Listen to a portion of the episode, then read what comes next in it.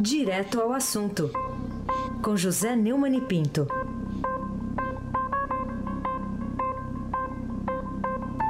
Olá, Neumani, bom dia. Bom dia, Raíssa Abac, bom dia, Camila Tulinski, bom Oi. dia, Almirante Nelson.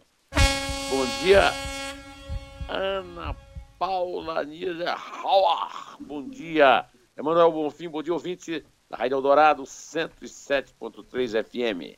Vamos em frente, Heisen. Vamos em frente e direto ao assunto. O que é que levou a segunda turma do Supremo Tribunal Federal a soltar José Dirceu ontem? Eu peço um pouquinho de paciência a você, a nossos queridos ouvintes da Rádio Eldorado, porque eu quero contar uma história antiga razoavelmente longa, que explica esse episódio de ignomínia protagonizado pelos ilustres cavaleiros da toga preta. Essa história você começa em março de 2015, quando o Dias Toffoli pediu para mudar da primeira para a segunda turma, para preencher a vaga aberta com a aposentadoria precoce e inexplicada de Joaquim Barbosa, cujo substituto demorou a ser escolhido pelo então presidente Dilma Rousseff. O ministro do Supremo Tribunal Federal, Antônio Dias Toffoli, decidiu pedir transferência para atender a um apelo de outros ministros. Autorizada pelo então presidente do Supremo, Ricardo Lewandowski, a transferência foi proposta pelo presidente da turma, Gilmar Mendes, e pelo relator da Lava Jato no STF, à época, Teori Zavascki, com o objetivo de preencher a vaga aberta da turma responsável pelo julgamento das ações penais da Lava Jato. Eh, na ocasião, muito se estranhou que ele logo manteve um encontro com a Dilma. Ele explicou que foi tratar com ela eh, da proposta do Tribunal Superior Eleitoral, que ele presidia na época, de implantar um documento único dentro da entidade. Ora, isso já lá faz eh, dois anos, né?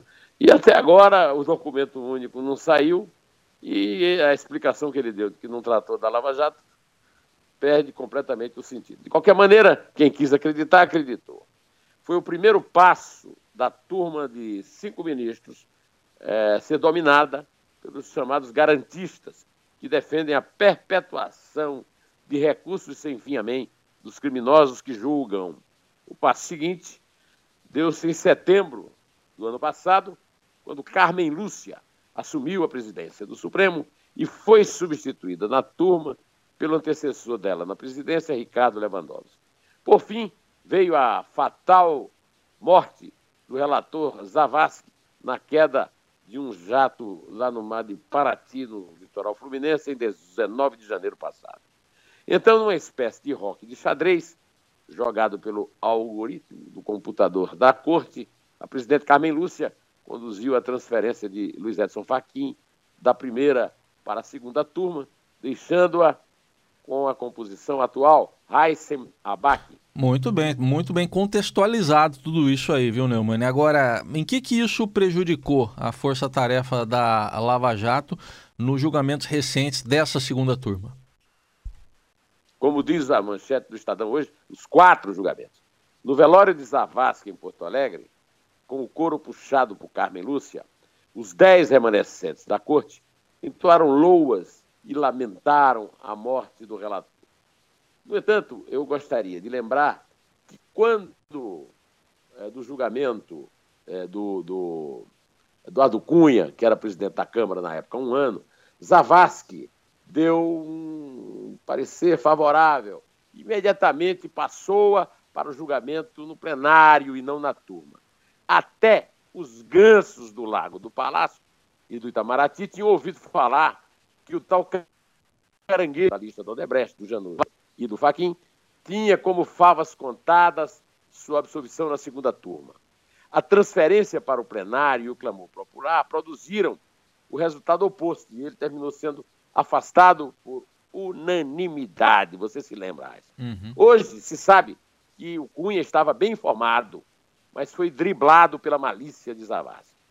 Faquim é o único ministro que tem sido leal à memória do antecessor, e tenho aqui não apenas o elogiado, mas também confessado meu arrependimento pelo combate que fiz ao microfone na, nos jornais quando de sua escolha por Dilma. Meu amigo Zé Paulo Cavalcante Filho estava certo quando apostava em sua atuação digna e eu me enganei. Mas até agora não entendi por que, é que ele não recorreu, possivelmente até com a ajuda da Carmen Lúcia, que tem cumprido o papel, aquele papel folclórico que eu sempre falo, do quadro de Cristo em prostíbulo, né? tudo assiste, nada fala e nunca age, ao mesmo expediente usado pelo antecessor. Recorrer ao plenário para evitar ficando bancando o trouxa, o João Bobo de linha de passe, de treino recreativo de seu Palmeiras. Afinal de contas, meu neto de três anos era capaz de apostar cegamente na desmoralização dos relatórios de Faquim, todos corretos, nos pedidos de habeas corpus de João Cláudio Genus, Zé Carlos Mulay e agora de Zé Disseu, Raíssem Abac. Bom, e aí, Neumann, então por que, que tudo isso aconteceu? O Raíssem, qualquer brasileiro que já tenha lido alguma vez um jornal ou acompanhado um noticiário de rádio e televisão, esperava isso. Basta acompanhar o currículo de cada um dos três votos a favor de Zé Disseu ontem. Vamos pela ordem de votação, Raíssa. Dias Toffoli nunca passou num concurso de juiz na vida e tentou vários. E chegou ao órgão máximo da carreira de advogado, servindo fielmente a Lula e ao PT e tomando esporro de Dilma. Foi nomeado para atender os interesses do Partido Trabalhador. Desde os julgamentos dos embargos no mensalão. Sua namorada, coisa que o valha, era advogada de seu, e ainda assim, nenhuma vez, antes e agora, ele se considerou suspeito a dar seu voto a incapacidade demonstrada por ele nos contratura é proporcional à indecência de votar a favor dos antigos patrões e líderes políticos. Em agosto de 2016, o empreiteiro, o empreiteiro Léo Pinheiro, da UTC, teve a sua delação premiada revelada em capa da revista Veja e citando esse senhor juiz. Mas um grande movimento corporativo entre os colegas evitou que essa delação fosse outorgada e Léo Pinheiro ficou no limbo até voltar a negociar e ninguém nunca mais falou na presença do Dias Toffoli na delação dele. Um dos colegas que mais se empenharam em defendê-lo foi Gilmar Mendes, com quem Dias Toffoli passou a formar uma dupla inseparável. Mas deste falaremos depois. Precisamos lembrar, que na condição de revisor do mensalão e depois como presidente da corte, Ricardo Lewandowski agiu como um fiel e feroz defesa da, do presidente que o nomeou para o cargo e o promoveu a partir do Tribunal de Justiça de São Paulo, para o qual ele havia sido nomeado pelo notório Orestes Suécia para abrir vaga para um amigo do ex-governador na disputa de legenda, na disputa de um cargo eletivo pelo PMDB. Indicado por Marisa Letícia, amigo de Lula, ex-professor de direito, chegou ao cúmulo absurdo como você disse na época, de fatiar como juvenal o artigo 52 da Constituição para que o presidente, de, a presidente deposta no impeachment, Dilma Rousseff, perdesse os direitos políticos e, com isso, a possibilidade de ser até uma merendeira de escola, como ele mesmo disse. Chegamos, enfim, a Gilmar Mendes, Reisen, nomeado para a cadeira no STF pelo tucano Fernando Henrique Cardoso, do qual era advogado-geral, era advogado-geral da União. Durante o mensalão, ganhou fama de combatente da causa, e chegou a ser acusado de chefe de jagunço no Mato Grosso, pelo então relator e depois presidente Joaquim Barbosa. A súbita guinada e a ferocidade com que ele passou a combater a Lava Jato recentemente coincide, coincide, digamos assim, como diria seu amigo Temer, com a entrada na lista dos suspeitos de corrupção dos tucanos Aécio Neves, José Serra e Geraldo Alckmin, assim como Toffoli, Gilmar Mendes não faz a menor questão de se considerar suspeito de nada. Tem um negócio particular, uma instituição de ensino, que o leva a abandonar julgamentos importantes no Brasil para cumprir tarefas de empresário privado com convidados no exterior. Chegou a pegar carona com Michel Temer, vice de Dilma e, portanto, réu no Tribunal Superior Eleitoral, que ele preside, para o enterro do socialista português Mário Soares, em Lisboa, no qual, aliás, ele não foi visto. Não é fofo? A miúde frequenta jantares com o réu da corte que preside, como se fosse a coisa mais natural do mundo. Restam na turma o decano Celso de Mello e o relator Faquim. Daí o resultado: 3 a 2. Ô, ô Heisen, pedia ao Nelson que toque aí o que o Faquin disse, o relator. Em resumo, senhor presidente, entendo que a manutenção da prisão preventiva do paciente se encontra justificada pela lei e pela jurisprudência dessa Corte, inclusive desta segunda turma. E rememoro que para esta segunda turma é justificada a prisão preventiva quando fundada na garantia da ordem pública em face do risco concreto de reiteração delitiva, habeas corpus 140-215, hipótese que deve ser observada mesmo quando o crime é praticado contra a administração pública, máximo num, num contexto fático de associação criminosa.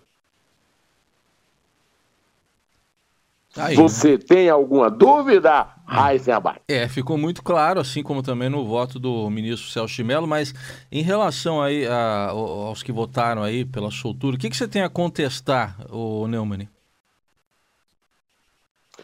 Bom, é, vamos selecionar algumas batatas.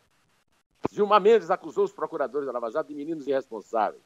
Zé de Seu já foi condenado duas vezes a mais de 32 anos de prisão. Delinquiu enquanto era julgado no mensalão. E depois de condenado, quando cumpria a pena na papuda. Ao contrário de outros petistas ilustres, não fez delação premiada. Esse silêncio, ele comparou, Gilmar Mendes comparou com o de Jesus Cristo, Reis, em seu julgamento final. Os cristãos brasileiros foram insultados por Gilmar, que, na certa, faria melhor se comparasse o dito herói do povo brasileiro com o bandoleiro Barrabás, que a horda dos inimigos de Cristo soltaram, soltou para que o Pôncio Pilatos permitisse que o sumo sacerdote prendesse, amarrasse, insultasse e, por fim, crucificasse o Nazareno. Em meio a seu voto, Gilmar citou o mensalão como exemplo de dignidade do comportamento do Supremo. Há controvérsias. Joaquim Barbosa, o implacável julgador dos bandidos do mensalão, deixou os chefões da organização criminosa de fora de sua caterinária. Todos os petistas condenados foram indultados. O último era o Zé de Seu, pela companheira Dilma e depois livrados de pena pelo STF, que deu com isso mais uma demonstração de não ser o Supremo Tribunal Federal, como ele diz, eu sou o Supremo, com aquela boca mole, cheia na reunião da turma, mas sim o que eu digo aqui, a suprema tolerância de tudo quanto disse na reunião, fica claro que outros vão ser soltos no futuro próximo. Muito embora nada assegure que Disseu, que cometeu tantos crimes, volte logo para a prisão na República de Curitiba. O coleguinha Dias Toffoli disse que o Supremo não soltou ninguém.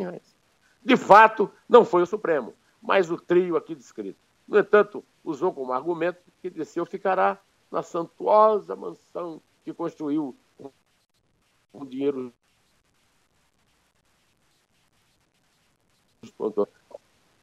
A gente está com dificuldade aqui no contato. Pode completar, Neumann, que a gente perdeu aqui o contato com você. Ah, ah tá. É, é, eu estava falando do Dias Toffoli, disse que o Supremo não soltou.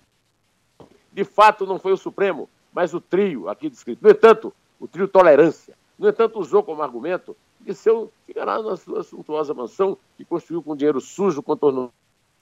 Almirante Nelson, põe o rabugento aí para comentar isso. Não é mesmo uma cuspida na cara de todos nós? Bem, por fim, Lewandowski o Juvenal do fatiamento da Constituição, e disse que cada caso é um caso. O caso dele, por exemplo, né? Enfim, tem sido um vexame de embrulhar o estômago, mas ainda poderemos ter mais, muitas mais más notícias pela frente. E tudo pode ir por água abaixo, como, por exemplo, a, Operação Castelo foi, que foi levada a, pelo mar por argumentos técnicos do juridiquês, como os aplicados ontem.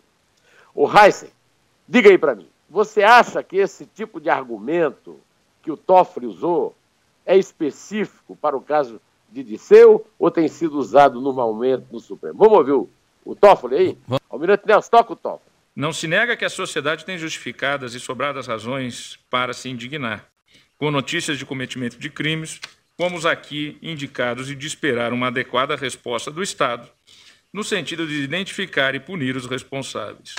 Todavia, a sociedade saberá também compreender que a credibilidade das instituições, especialmente do Poder Judiciário, somente se fortalecerá na exata medida em que for capaz de manter o regime de estrito cumprimento da lei. Tá aí, a sociedade saberá compreender, sociedade corno manso. O, o Neumann, mas você acha que esse tipo de argumento aí é específico para o caso do Dirceu ou tem sido usado aí mais no Supremo?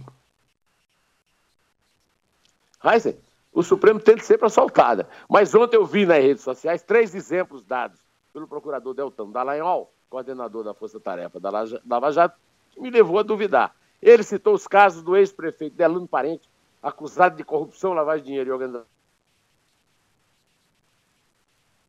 criminosa, preso com 662 gramas de cocaína. Os dois foram mantidos presos com voto É, a gente perdeu o contato aí com o Neumann, a gente perdeu o contato, hoje oscilou aqui um pouquinho nesse finalzinho.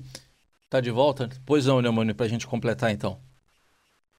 É, eu falei dos do, do, do, exemplos que o Deltan Dallagnol deu, é, do Del, Delano Parente, o ex-prefeito acusado de corrupção, lavagem de dinheiro e organização criminosa, como disse eu, o Tiago Maurício é, Sapereira, o Tiago Poeta, preso com 162 gramas de cocaína, todos mantidos presos com votos do trio Tolerância, e Aleph Saraiva, réu primário flagrado com 150 gramas de maconha e cocaína, mantido na prisão por quatro membros da turma, menos Gilmar Mendes, que, como sempre, na ocasião estava ausente.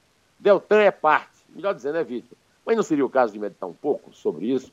Eu gostaria, só para acabar, de ler aqui uma notícia que está na primeira página do portal do Estadão, Dias antes de ter a prisão revogada, José Disseu escreveu do cárcere uma carta de 14 páginas.